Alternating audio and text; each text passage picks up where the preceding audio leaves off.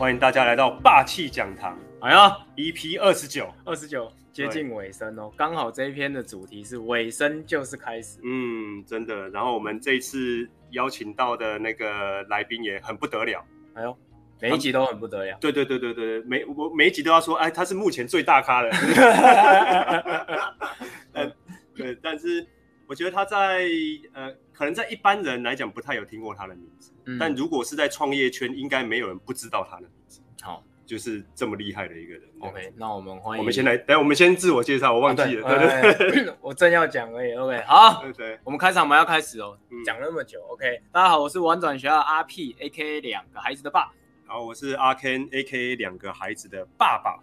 让我们欢迎我们的来宾哦，郭佳琪 Andy。大家好，我是郭佳琪 Andy。其实我也是两个孩子的爸爸，所以蛮刚好的。哦、哇，你小孩多大、啊？八岁、十二岁，现在一个要升国中了。哦哦哦，哎，那跟我的小孩一样，我我是八岁跟十一岁，那差不多呀，差不多。对对对对对，差不多差不多，我们算同届的。同届港贴，我我我我我学弟学弟，对学弟，一岁三岁学弟学弟，对对，好小哦。对啊，超累。哎，那 Andy 跟大家介绍一下，你目前在做些什么？呃，我之前是一直在创业啦，就是从二零零七年创业到现在。那我们是比较大的特色是做过很多不同的网络服务啊，像是最早是地图日记，然后后来有做过一个团购网站叫 Groupon，呃，那也做过生活市集松果购物。而我最近是在做一个二手精品的买卖平台，叫 Popchill 拍拍圈，嗯、所以就是。连续在创业，这样还蛮累的，非常非常的 佩服。对，我就说他身上一定掌握了那个创业的密码。哎呦，对对对，我们今天看能不能把它挖出来，挖一点点出来。哎，哦，对对对，因为有些可能是商业机密啊，我们就是会后自己聊。你只要分享 OK 了给听众就好。哎，他真的重要的是最后再跟我们讲。OK OK，开玩笑的。我觉得有时候。我不知道这准不准啊，就是我目前自己的心态是这样。很多人说啊，创业什么点子什么之类的要保密啊，什么之类。但因为我们玩转的其实蛮小的嘛，吼，其实也不怕秘密被别人知道。因为我觉得好像更难的不是那个创意，更难的是怎么把创意然后落实落实实现它。我觉得那才是最难的地方。对啊，所以我们也是这样哎、欸，就是好像公司是没有什么秘密的。那人家有时候说。例如说我们在找投资人，他就说你要不要签 NDA 还是干嘛？就说哎、欸、不用不用，真的不用，就是反正我们公司摊开来，你想要知道什么都可以告诉你。哦，对，因为我真的觉得这才是真正，也不是真正，就是我心目中商业的 know how，就是我都可以跟你讲，但你就是知道做不到，哎，嗯，对、啊，然后你就会找我。这可能也是我们的创业刚好是这种属性啦，就是不是特别的技术，也不是特别的硬体这些，对，所以其实没有什么不可告人的秘密。对啊，对啊，不像可口可乐一样哦，配方到现在都还是秘密。好，对啊，快停产，全球停产，哦，我们赶快多喝两杯。好，那我们直接就来进到这一篇的主题。那我来念一下这一段格言。好啊，那第二十九封尾声就是开始。格言：最好是好的敌人。嗯，首先发现对方弱点并且狠命一击的人，常常是胜者。大多数的人会失败，不是因为犯错，而是因为没有全心投入。嗯，跟我们刚刚讲那个其实有点接近。对，哪一哪一个？就跟创业一样啊，就是创业我们一直不断在犯错啊，我根本没有停止犯错过，这样每天都在犯错这样。嗯嗯嗯。对，但我们还是可以继续的前进。对，但我觉得有些人，呃，有些伙伴啊，他创业，我觉得最后会停下来，是因为哦，他可能又去做别的东西。嗯，就他没有专心把那一件磨好。的那种感觉，对。可是等到那一件磨好，我觉得他和第一句格言就有一个矛盾。我觉得也许等一下 Andy 可以跟我们聊这件事情。这这我们两个也一直常在内在反思，就是说我要做到怎么样的状态才是可以上去，可以拿去抛头露面，然后开始卖的东西。那总会希望它到最好的状态，因为它代表的是品牌的商誉嘛。但是这边。你看哦，第一个跟第二个，我觉得就有点小矛盾。那我要等到什么样的情况才代表它已经是足够好的，然后能够去运作这样？嗯，他是把它的定义还蛮好的，就最好是好的敌人。就是我觉得我们常常都在想说，哎，我好像要做到一个什么样的程度才算是 OK？哦，但是其实你的机会点是一直出现的，你常常好像就是抓住那个还不错，只要明天比今天好一点点就可以了。所以我们过去也有在想说，就是在创业你要想题目啊，那你就会想说，哎，我到底要想到一个九十分的题目？后来发现九十分的题目可能根本不存在啊，所以存在的是六十分的题目，所以六十分好像就可以先做下去。那你做下去，你要比现在还好，好像就可以值得一试。所以也是这样，我们过去才会做很多不同的服务，就是大概就是看到一个六十分的题目就可以开始下手了。哦。诶，那真的蛮符合的，因为他这一篇其实在讲的就是那个，我觉得他有点像成功方程式。嗯，对，因为他他讲的关键句叫尾声就是开始嘛，就是说他说一个成功的人士通常会完成阶段目标，有点像是一个结束，可是他会拿这个结束一方面庆祝他，一方面去寻找下一个成功的机会的出现这样子。嗯，对，但他好像他他有讲到刚 Andy 那一段话，就是。他所谓第二个策略是什么？就成功有三个策略嘛。嗯，他所谓第二个策略就是去寻找机会，但他所谓机会并不是找到一个完美的机会这样子，而是找到一个够好的机会就可以了。嗯，他说你要等到完美的机会出现的话，通常就不会有，因为呃，因为好总是胜过不好嘛。然后理想的机会很少会被你发现。如果真的那么漂亮的话，早就全世界都在做，也不会等到我们创业去做。对，所以创业想到。哦，我我就想到一件事啊，就是以前我们就是做第一个服务，后来快被并购的时候，哦，那快被并购的时候，其实当时有一个选择是我们不要被并购，一个选择是我们被并购，可是被并购的价格可能不是最好的，啊，但是当时有一个前辈跟我们讲一件事情，就是你一个人一生啊，你必须要追求一些。小小的正向的成功回馈，就是你就是有一些回馈，例如说你可以考上不错的学校，然后你在职涯上有一些不错的表现，先得到一些回馈。就是你不一定要追求一个很大的梦想成功，因为大的梦想成功通常几率是比较小的。那你可以先追求一些比较成功率比较高，但是可能那个饼没有这么大。哦，但是它可以带给你一些信心跟一些正向的力量，我觉得这还蛮好的。就是我觉得，尤其是你如果刚在职涯的前几年，不一定是创业啦，那但是你可以追求一些小的成功，然后就是当做这是一个小小的终点，也是一个小小的新的起点，就还不错。嗯，嗯，这个蛮不错。就我我想到一句话，就什么积小胜而得大胜嘛。嗯，对，就是累积小小的胜利，然后这些胜利就会帮助你带往。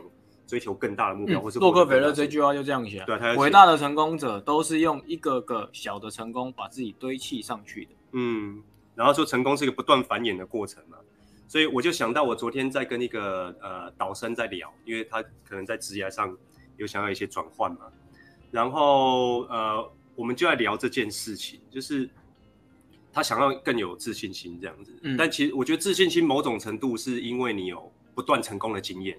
然后那个自信才会会慢慢的累积起来，这样，不然他有点像是一个盲目的自信，说哦，我好像什么都做得到，但其实你根本就就不行。我遇到这种人，我也会很害怕。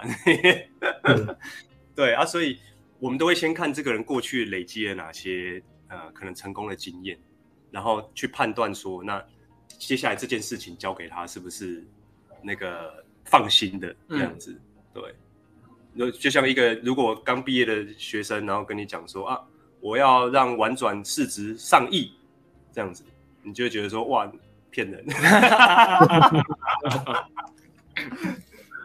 嗯，但是我我自己也有另外一段的反思啊，就是因为有另外一派的创业的心法会讲说，你要勇敢的追梦嘛，对不对？嗯、然后大胆的擘画出你的目标，然后再去想那一些方法策略去完成它，这样子。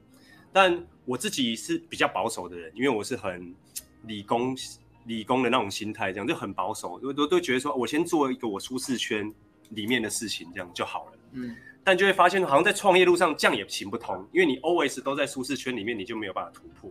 可是你要追求多大的目标才叫做够大？我觉得这是一个很很很难权衡的一个问题，这是一个艺术啊。对对对，对啊，我我觉得好像就是你不能把那个。饼画的太大，太大你自己压力也很大，然后你也不会快乐啊。所以我觉得你是一个要一个 achievable 可达到的目标可能会比较好。就是你不要不要想一个，例如说你如果去看那些伟人传记，然后你要跟他做一样的事情，就很辛苦啊，因为就做不到嘛。所以你可以设一个七十分、八十分的目标，然后可以达成之后，你再设一个八十五分的目标，你可能会快乐很多吧。哦，所以像以你们在设目标的话，呃，有可能还是会有一个愿景嘛，只是那个愿景我先拆解，先达到，先设一个阶段性的可能七十分的目标，这样是不是？我觉得基本上我们一开始，我觉得一次一次胃口会被养大，欸，就是，比如说第一次创业的时候，你可能觉得这样就好了，那第二次创业就会说我一定要超过第一次，啊，第三次就要超过第二次，那我觉得这样也是健康的啊，就是你一次一次阶段性的成功，然后把那个饼越画越大啊，但是你如果第一次你就想画一个很大的饼啊，我觉得你的挫折感可能会很重，这样子。嗯，那你有一些初步的成功之后，你比较压力也没这么大，就算后来失败了，你也不会觉得好像什么都没有拿到这样子。嗯嗯嗯嗯嗯，我觉得这蛮好的啦。嗯，因为我们自己在创玩转过也的确是这样。嗯，一开始想说啊，能把 World Peace Game 带来台湾，然后带就好了，带个营队啊，对对，带个营队就满足了，心满意足。对，现在就饼做大了这样。对对对，啊，这个也是很多像我以前的，应该怎么讲？阻止自己追求目标的一种心理魔咒，就会说：“哎，我如果现在就完成我人生的梦想，我接下来就不知道要干嘛。”但不会，对，通常是你会找到新的东西啊，就是你就找到新的，对对对对对，真的蛮好玩的。嗯，所以我觉得他这三个策略是蛮蛮有意思的啦。啊，刚我们已经分享到呃第二个策略了，这样子就是找那个哎，把第一个策略就找机会这样子。嗯，对。所以掌握优势，我觉得还是。一个关键的，对。他第二个，第二个，第二个还是一样，就是讲到之前好几集都讲到的，就是《孙子兵法》谈到，就是你要分析好自己的优缺点，对方的优缺点，然后在这一段竞争的过程当中，才会有一些优势。嗯，然后第三个策略就讲到要有正确性，所以我其实觉得，其实他这三个策略都是前面都有提到的事情，然后再重新再跟他的儿子再做分享，这样。嗯、那他在第三个策略，其实我我有一些新的发现，应该说我还蛮喜欢这一段。他说，既然决心要追求胜利，那就必须要全力以赴，也只有全力以赴才会有辉煌的成就啊。那个格言里面有讲到后面的后话的这一段，所以就是说。很多人会失败，不是因为犯错，是因为没有全心投入。这样，所以确实，我觉得关于全心投入这件事情，我是很有感觉的。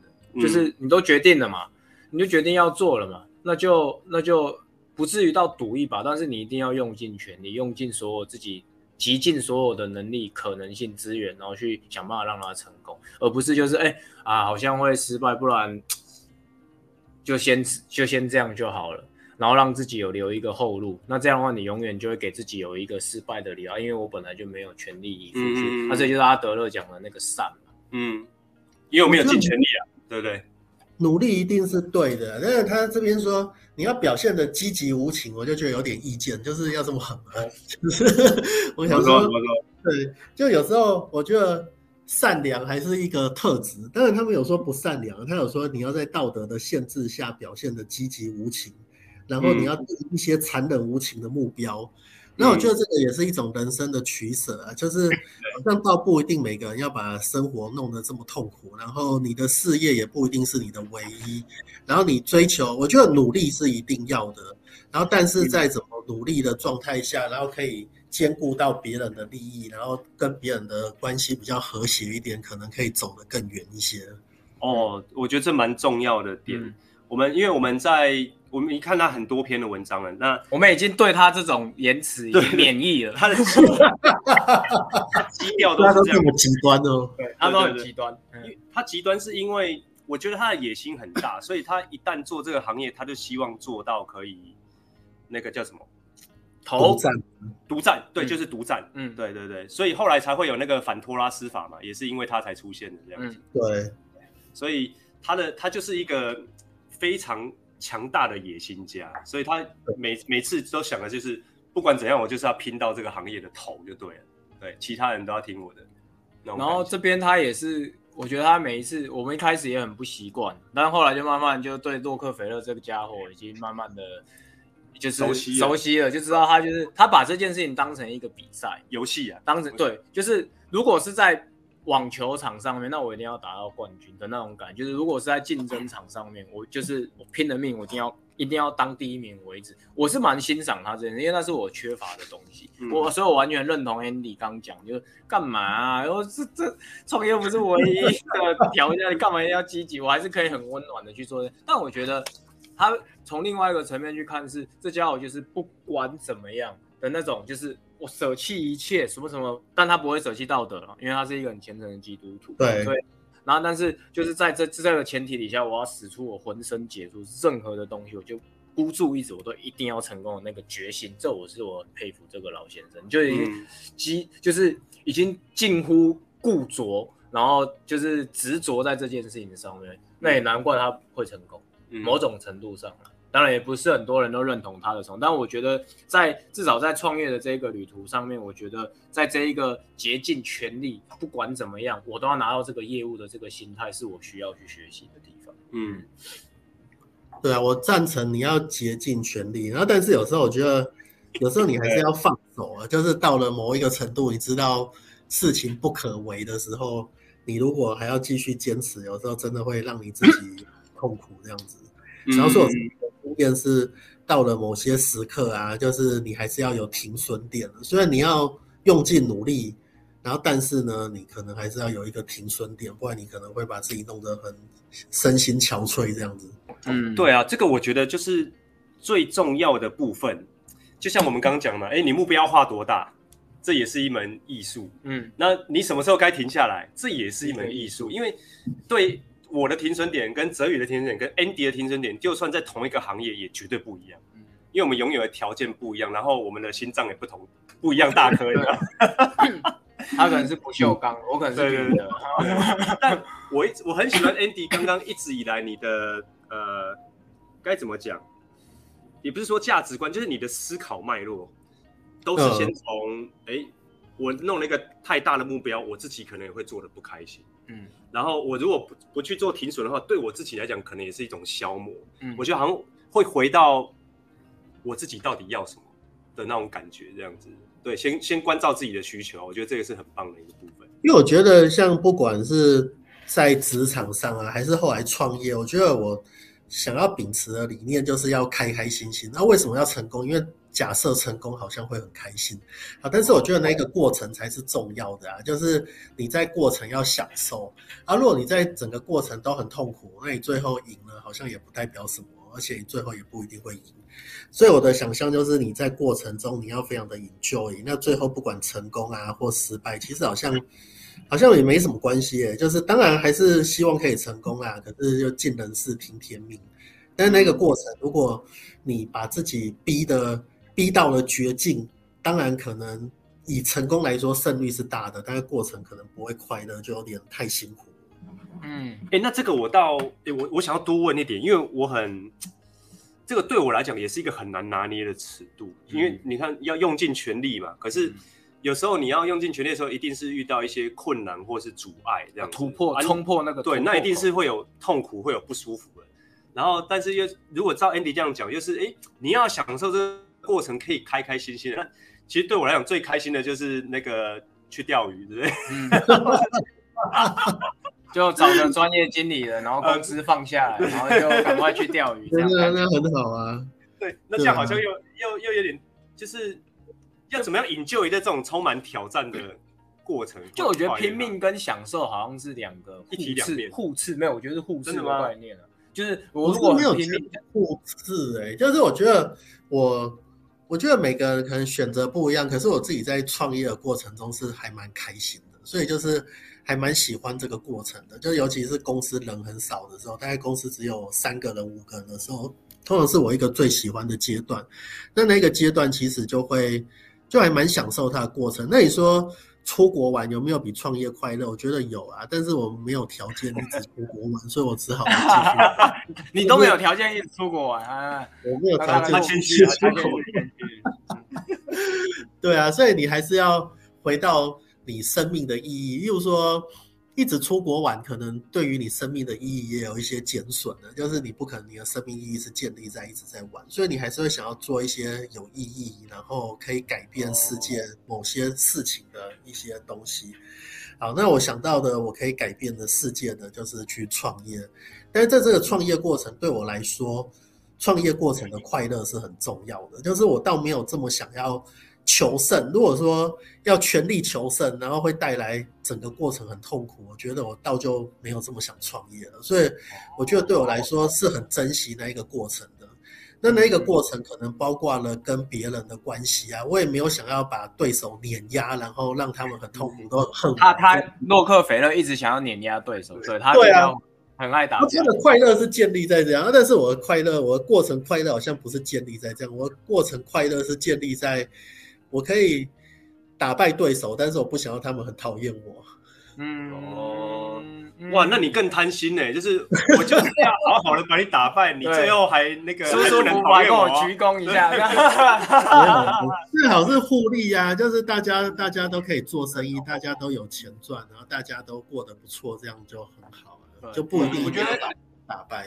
就时代不同，所以典范也在转移。所以在一九零八年那个时代，就是洛克菲勒写这封信已经快九十几岁。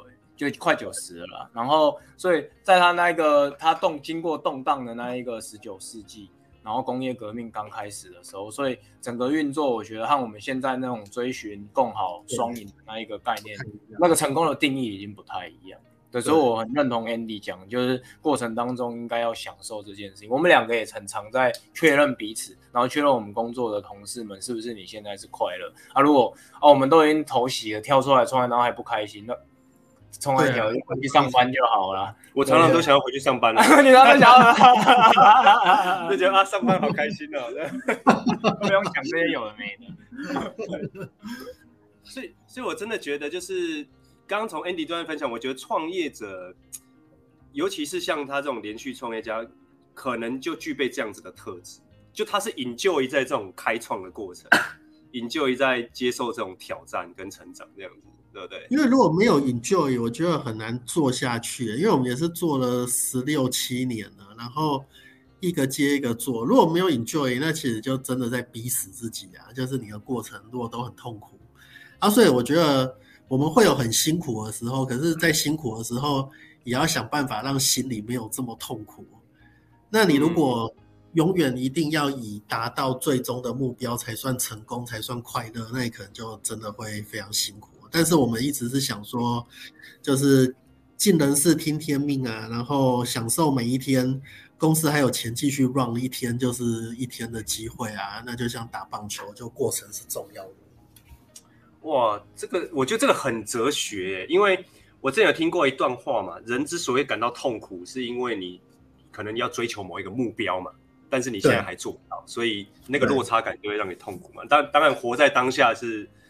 是最比较快乐的心态啦，就是哦，当下呃专注在眼前的事情这样子是最快乐的时候这样子。然后但可是创业又偏偏又是一个好像是一个你需要有目标然后去完成它，但是你要可以活在当下 enjoy 这个过程，我觉得这个好 就跟好不容易哦，就跟 OK 啊那个精神一样，你要设一个兴奋但是不太舒服的，对，要做得到。那我觉得你可能不能把那个创业的目标设在最终你要很成功，然后要赚很多钱，因为那个太遥远了。所以可能要 break down 到，例如说你每天啊，你每个礼拜啊，有一些小小的目标。那你看到一些正向的成功，可能会心情会好很多。就是追求一一一系列的小成功，相较于追求一个最终的大成功，可能还要快乐很多。那我觉得这。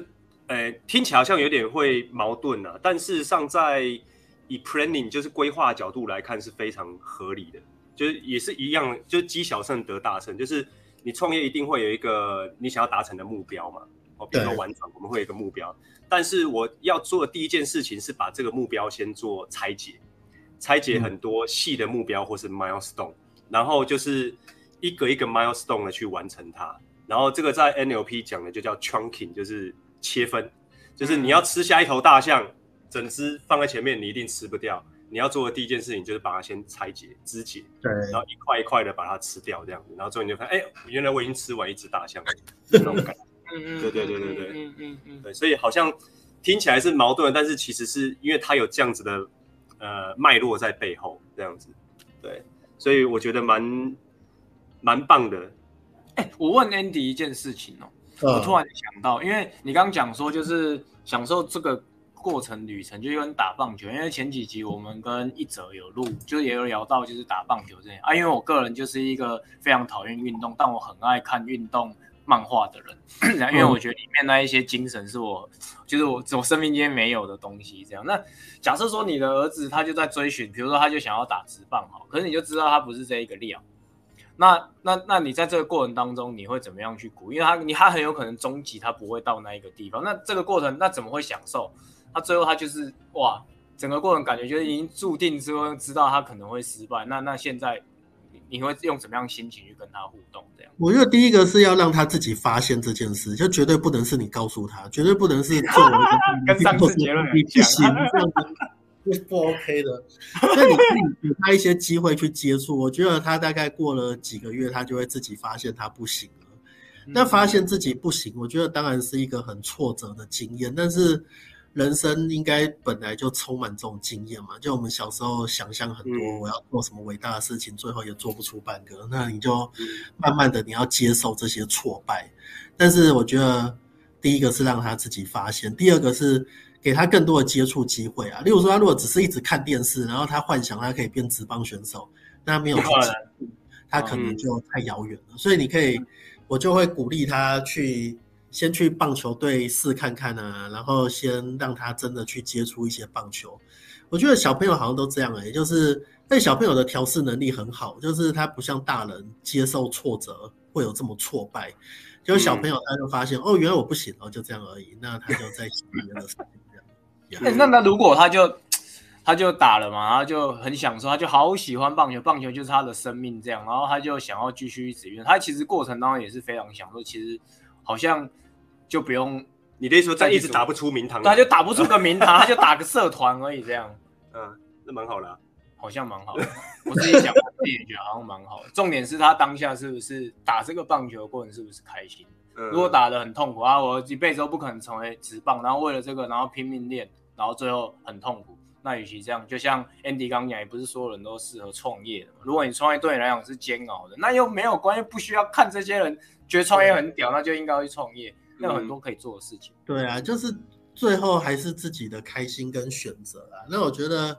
小孩虽然说我小孩现在还很小，所以我也不知道他以后选择职业我会不会奋力跟他对抗。但是我现在的小孩，你会跟他对抗，是不是？应该应该不该，就是你只要是一个正当的职业，那即使我看起来非常不可行，我觉得那个也是啊。就是以前在创业刚开始创业，我觉得我的同学啊或者一些人看你觉得非常不可行啊，就是大家会想要劝阻你啊，但是。我觉得只有自己最知道自己在干嘛，就不管是开心或者你知道自己有没有办法达成那个目标，自己还是最了解的。嗯，那时候我会想要当一个我孩子的支持者啊，就是不是当一个在后面指指点点的人这样子。嗯，我这个好感动哦。但他很小，他已经直接进入到最后阶段了。对啊，孩子的话，你不要偷渡哦。对，但我我。我蛮欣赏刚刚这一段的，因为我们在创业过程里面的确是该怎么讲，它一定是有难度的，不然的话早就大家都下来做了。所以既然它有难度，也就代表可能大部分人都会觉得，哈，你到底在干嘛？这个东西真的可以吗？的那种感觉这样。然后有时候像弄玩转的时候，坦白讲，连我自己都不知道会不会成功。我那时候现在也没有，对，我到现在也不知道玩转会不会成功，就是一直在这种。纠结，对对，连自己都不确定，哎，到底呃将来会怎么样的那种感觉？可是总是还是会继续往前进。我也说不上来那个是什么感觉，那就蛮开心的。对对对，很可能是刚 Andy 讲的，就是哎，每一步好像都有在进步，我好像都有在前进。那或许真的到哪一天，呃，婉转的发展因为我而整个停下来，就没有办法再继续前进。那很有可能就是我需要下车的时候的那种感觉，这样，嗯。嗯对啊，我觉得我也是这样想哎、欸，就是就是你说会不会成功？我觉得我们都不知道。那也许这样也才是好玩的地方啊。因为如果知道一定会成功，那就剧本都写好了，你也不用做什么事。然后我现在在做剧本也是很辛苦啊，但是也不知道会不会成功。但是但是你如果去想最后的成功是唯一的目标，压力就会很大很大，就大到。所以好像只能想说，哎，你每一个阶段，就是你有一些阶段性的小目标可以达到，你就应该要回头为自己拍手，欣赏自己的成就，不然就会太辛苦。我我很喜欢这一段话，因为我觉得每一个呃，可能成功者有不同的特质啊。像洛克菲勒这种，就会给人家压力很大，因为他就是哇，我要不他妈我碾压你，对我就是要独裁，不不是独裁，这个叫什么独占，我就要做到最强，然后他有很强烈的决心要去完成它。是，我们会我们会很欣赏这种人，但是就会知道说，对，太违反人性了。没错，对啊，我反倒比较欣赏像 Andy 这种心态，就是，哎，如果我们都只在意最后的那个成功或是结果的话，反而会把自己搞得很痛苦。对，而是在过程里面不断的去哎，发现我有在成长，我有在进步，然后呃，我们有在越来越好。我觉得这就是成长思维啊。对，是啊，哦，这就是成长性思维。这件事情是你看书学来的吗？还是在创业过程中？我觉得好像你要自己找到这些阶段性的快乐，不然你真的很难撑个很多年啊。就是。你如果创业永远在等待最后的那个成功，那你真的每天会很煎熬啊！因为尤其当你常常遇到挫折看不到那个点的时候，会很煎熬。然后，所以我自己就是在做每一次创业，尤其像这一次，其实前几个月也是做的非常辛苦嘛。那很辛苦的时候，你可能就不能一直想着最后那个点，你要想在阶段中找到快乐，然后找到自己可以撑下去的力量。哦。哎、欸，这是一个很好的提醒，哎，就是我我之前的确也有这样子的心态过，但因为时间一久就忘记了，然后我现在状态会比较痛苦，可能也是我在想着啊，玩转三点零要怎么样怎么样之类的。对、啊，就还在想着我年会什么时候可以承担。对，就还不会发生的事，但是就觉得说，那因因为一直没有办法达成，所以就一直很煎熬，然后就会有点焦虑这样子。对，我觉得现在反而适时放下来，就是好，那。目前的几步是什么？然后把每一步踏好，这样子好像是最好的方案。这样，嗯嗯，心里面感觉不会那么的担心。就其实也很久没有去回顾我们最近每一个月来走的，每一年来走的这一些成果。就像 Andy 刚刚，我们要回去看一下这些东西，可能会舒服很多，不然走得很累。嗯，庆祝一下哈。嗯，对对对，我觉得蛮棒的。对，庆祝一下。对啊，这也是我今天很大的收获。嗯，对，虽然我们在创创新创业的夏令营或是我们的活动里面，也会告诉孩子说：“哎，你要庆祝成功，你要庆贺你的成功，哎，大家一起喝彩啊，等等之类。”可是真的有时候在创业的时候，你会对很难做到，嗯，对，做到晕头转向这样。对对，哎呦，这个说不定就是 Andy 连续成功的秘诀哦。我觉得是哦。对啊，酷。把它学下来，好不好？我们练习这件事情，对，怎么样积小胜而得大胜这样。嗯，OK。那针对这一篇，三位爸爸们还有没有什么想分享的？嗯，对啊，我觉得像你们说的，他真的是一个狠角色，蛮狠的人。嗯，对。例如说，他说机会来的时候会像狮子一样扑向他，用过去，强烈的这样子。对啊，如果对我小孩，我是不会给他这么大的压力啊，就是 就要当伟人，压力太大了。对对对，嗯嗯，但因为他就是伟人嘛，对，他在另外一个看展的，就是另外一个等级。那有没有可能在一个平行时空里面，他就这样继续这样搞，然后最后就烂掉？那就一败涂地，因为他很多其实是 gambling，他就在应该是啊，我觉得是哎、欸，应该百分之九十九都是都是会大失败吧？这种可能就是不是大成功就是大失败了。嗯，但我觉得，嗯，我我觉得不见得会的原因是因为，就像比如说像 Andy 来讲好了，他找到了他的成功的方程式，所以他会一直连续的创业。嗯，但如果你看洛克菲勒这个人哦，他从白手起家。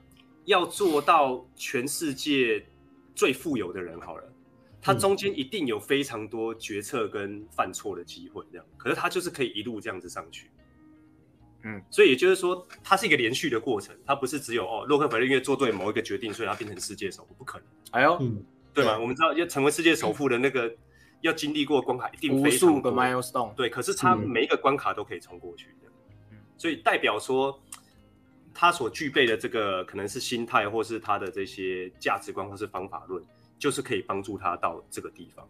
嗯，对，适用那个时代了哈。我觉得可能适用那个时代，因为机会到处都有嘛，嗯、可是能抓住机会的人就是少数。嗯，然后他可能或许就是这个方面的嗅觉特别敏锐，嗯、然后也特别的有野心，也特别的敢去赌这样子。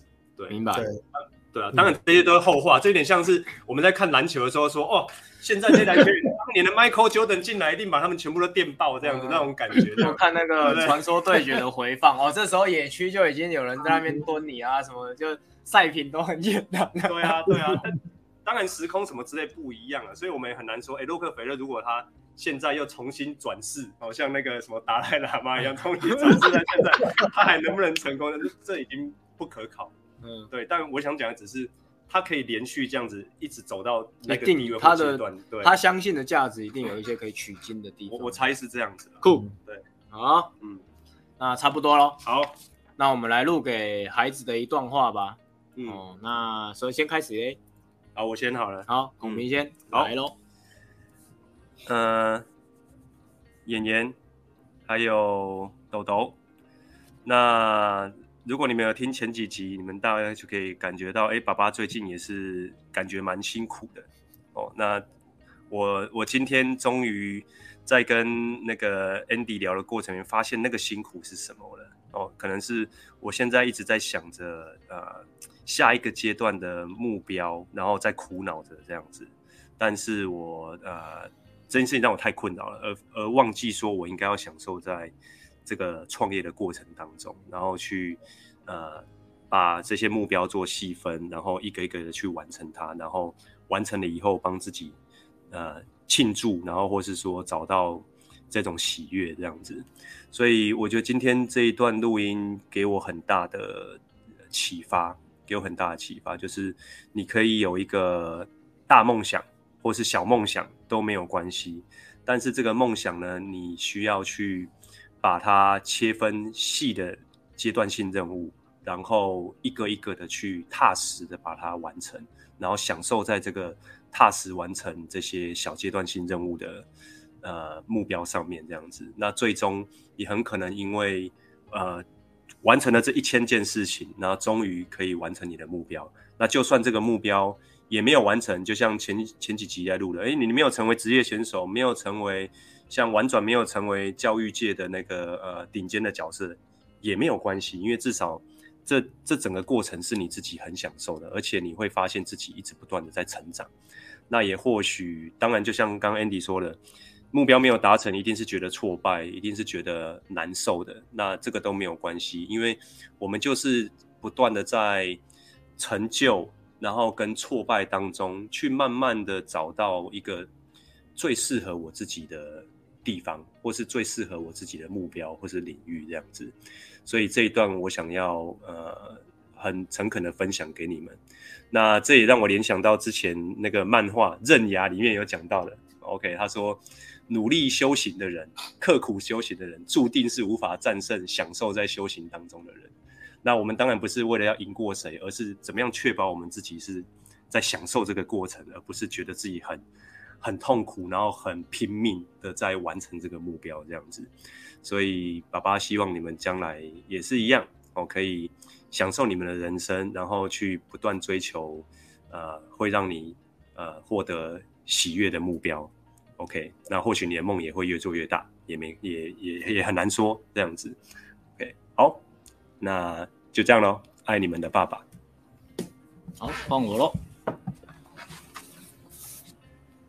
哎，美美啊，然后还有六六啊，我想最近爸爸录这段这段声音的时候是在六月十九号、二十号的时候，所以在这段时间真的是很辛苦的日子。我想你们应该也多多少少可以感受得到啊，不管是在工作上面营队的前期的阶段，然后还有整个最近爸爸的。挫败确实像刚刚阿 Ken 叔叔讲的，就是一直都有累积的，但也真的是每次和霸气和不同的爸爸，这次是 Andy Andy 爸爸，然后来跟跟我们聊天，然后我自己真的有获得一些力量。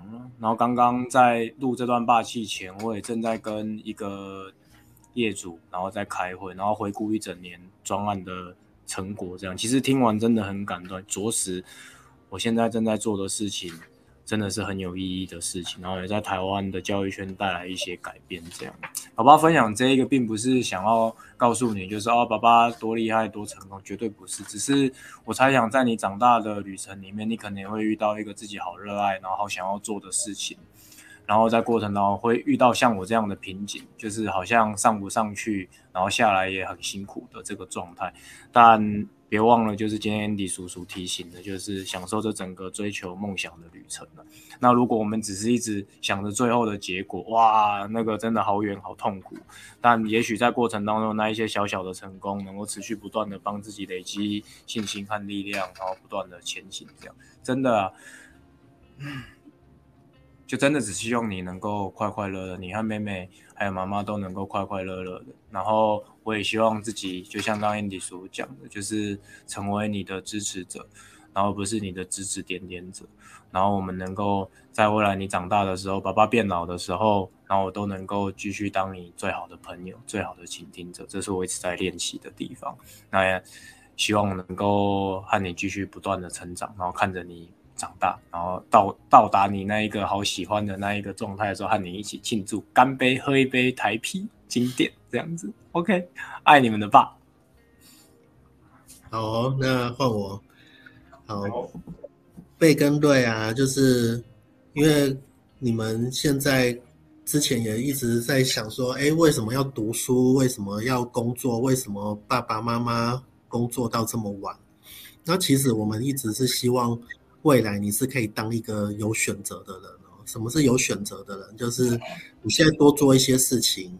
你现在多读一些书，你现在多找一些机会，你未来你可能会有更多的选择。你不一定要做这个做那个，但是如果到最后你没有太努力的话，你可能选择很少的时候会很吃亏哦。那刚才我们有录到一段在讲说职棒哦，就是被你超喜欢看职棒，然后小时候你也真的跟我说你想要当职棒选手，那其实我听到了就知道不可能，就是完全不可能。但是，但是我不会想要阻碍你追求任何东西的想法哦。那就像爸爸以前小时候，其实我想要当画家，但是，但是其实我没有那个天分的。但是这个你会慢慢在自己的成长过程中发现什么是你的天分，什么是可以，什么是不可以的。那在看这一篇文章的时候，爸爸其实也蛮希望你们可以当一个一个善良的人，就是尤其最近。比如说新闻有好多不善良的事件发生，啊，那当一个善良的人，就是你其实你其实可以在商业上有很多的竞争，在职场上有很多的竞争，但是永远不要去做犯法的事情，然后最好也不要去做碰触到道德底线的灰色地带的事情，就是这些都不是很值得。就是他可能可以帮助你赚更多的钱，然后帮助你变得更有名、更有权利，但这些其实都很虚幻。那爸爸会希望你们当一个善良的人，那当然最后还是希望你们当一个快乐的人。那快乐的话，我觉得快乐就真的不一定是代表很有成就或者赚很多钱。其实更多的人，他们他们也许在一般人的眼中看起来是很平凡的，但是他们很快乐，他们远比一般我们世俗认为成功的人还要更快乐。那爸爸会希望你们可以当一个肯定自己的人，就是肯定自己不代表你要很有成就，不代表你考试要考很高分。但是当你每一次的考试比上一次更进步，或者你看到自己一些阶段性的成功，爸爸都希望你们可以享受那个过程。好的，我讲完了。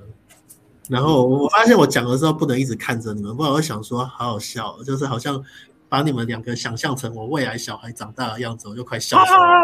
我 刚刚应该要视讯关掉的，不会不会，我有代入感的，我觉得很感动哎。嗯嗯，特别你刚刚讲到有选择的跟善良这件事情，刚好和我想法是如出一辙，也是我一直想要运作的事情，所以我们才越来越多爸爸一起来录。反正我们没有，我没有讲到的事情，其他的爸爸也就帮我讲完，会补充这样。对对啊，我觉得你们做这个很有意义耶，超有意义的啊！真的假的？就是做了二十，所以你们是要做到，就是把他的信全部结束，然后再来的。对三十六集，再来，再来，就会有新的目标出现。尾声就是开始，对对对对，没错没错。EP EP 二十九的这个标题，尾声就是开始。对，可能就会想要做新的东西。我目前还没有很明确的想法啦。嗯，对。OK。但录 Podcast 这个，我觉得跟创业不太一样，就是哎，他真的是蛮开心的。对，然后对啊，也很开心啊。对，而且很滋养这样子。对。所以不会像那个创业过程那么痛苦了，然后甚至会觉得说，哎，三十八集录完以后，一定会还会找一个可能新的主题或是内容，把它就继续录下去这样。嗯，对，对，因为我们也在成长嘛，所以或许我们想要带给孩子的东西也会开始有所调整，对，跟跟着增加，或是会有不一样这样子。嗯，对，所以我觉得是会继续的。嗯，好，太好了，哇，我们终于到了这一步了，哇，好感动。你说快结束了？对啊，我本来想说是要录到民国几年啊，真的，真的就录着录着就哎，对啊，到我们下一集就三三三三开头，录多久了？一年多，一年多哦，一年多了，哦，甚至在久更久，在久，对不对？对对，因为我们不是每周录了，就是想到的时候想到就录。对，OK，我知道为什么我们那么快乐了，嗯。我们在录 podcast，因为我们不在乎有多少听众，对，我们就是那个最终成果对我来讲不重要，过程享受过程就好。对对对对，这个过程就很快乐。那我们当初这一系列的，我们两个爸爸任性想做，然后我们到第二十集开始才开始有找来宾来。其实前面全部就我们两个，就是心里面就想，我就看完，然后想要留给他们的话，真的哪一天我们怎么样了，就是一个他可以在锦囊妙计上面可以听到我爸爸的声音这样。对对，OK，好了，那这一集就到这边告一段落喽。好，那我们就到这边告一段落了。好，那就大家再见，拜拜，拜拜，拜拜。